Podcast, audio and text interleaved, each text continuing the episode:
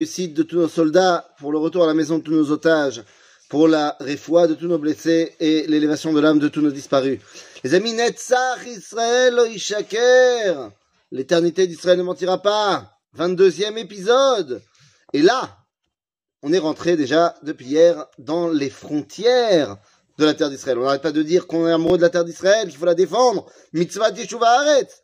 Mais c'est où? Eh oui.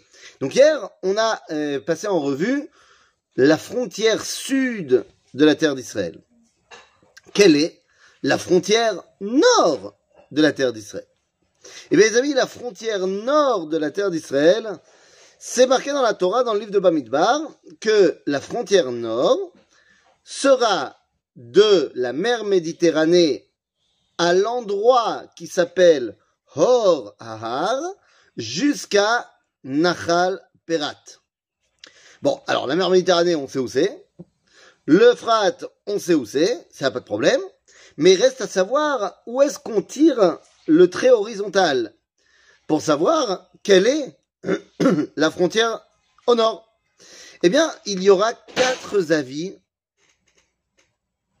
Il y aura quatre avis différents pour savoir quel est l'endroit qui s'appelle Horar.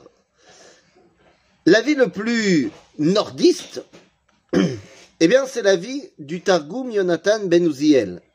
Yonatan Ben Uziel nous dit que Horar est un endroit qu'il traduit par Taurus Amanus. Alors, c'est où ce Taurus Amanus? Eh bien, c'est au nord du 36e parallèle. C'est actuellement dans la Turquie actuelle. Pour ce qui est euh, de la vie du Kaftor Vaperach, lui, dans ses voyages, il a voyagé en Eretz Israël et il décrit un endroit comme étant l'endroit de Horar.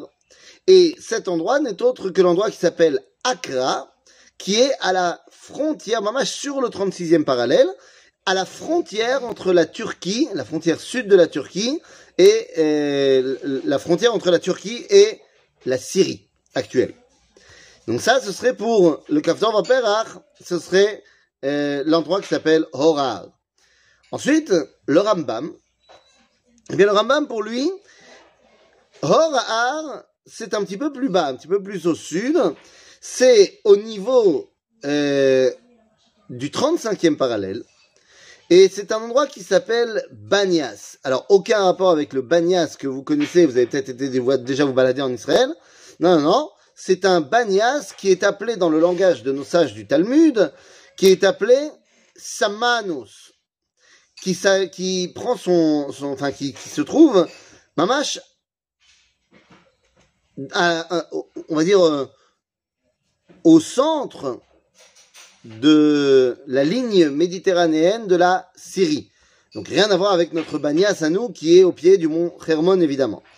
Et enfin, la dernière avis, c'est celui du Ridbaz, qui lui nous dit que ça va être un endroit qui s'appelle Batron et qui est au sud de Tripoli au Liban. Liban actuel. Donc, récapitulons. La ville le plus au nord, c'est celui du Targum Yonatan, c'est en Turquie actuelle. Ensuite, Kaftor Aperach, qui nous dit que c'est Accra, dans la frontière entre la Turquie et la Syrie. Le Rambam, au milieu de la Syrie, Banias, encore une fois, sur la Méditerranée, quoi qu'il arrive. Et pour le Ridbaz, au sud de Tripoli, dans le Liban actuel. Dans tous les cas, eh, vous voyez qu'on est bien au-delà des frontières actuelles nord de l'État d'Israël. Une fois qu'on a trouvé quel est l'endroit qui s'appelle Horar, eh bien on n'a plus qu'à tirer un trait euh, parallèle qui va jusqu'au Euphrate, et c'est ça, la frontière nord d'Israël. Je vous envoie la carte hein, pour que ça soit plus clair. À bientôt les amis.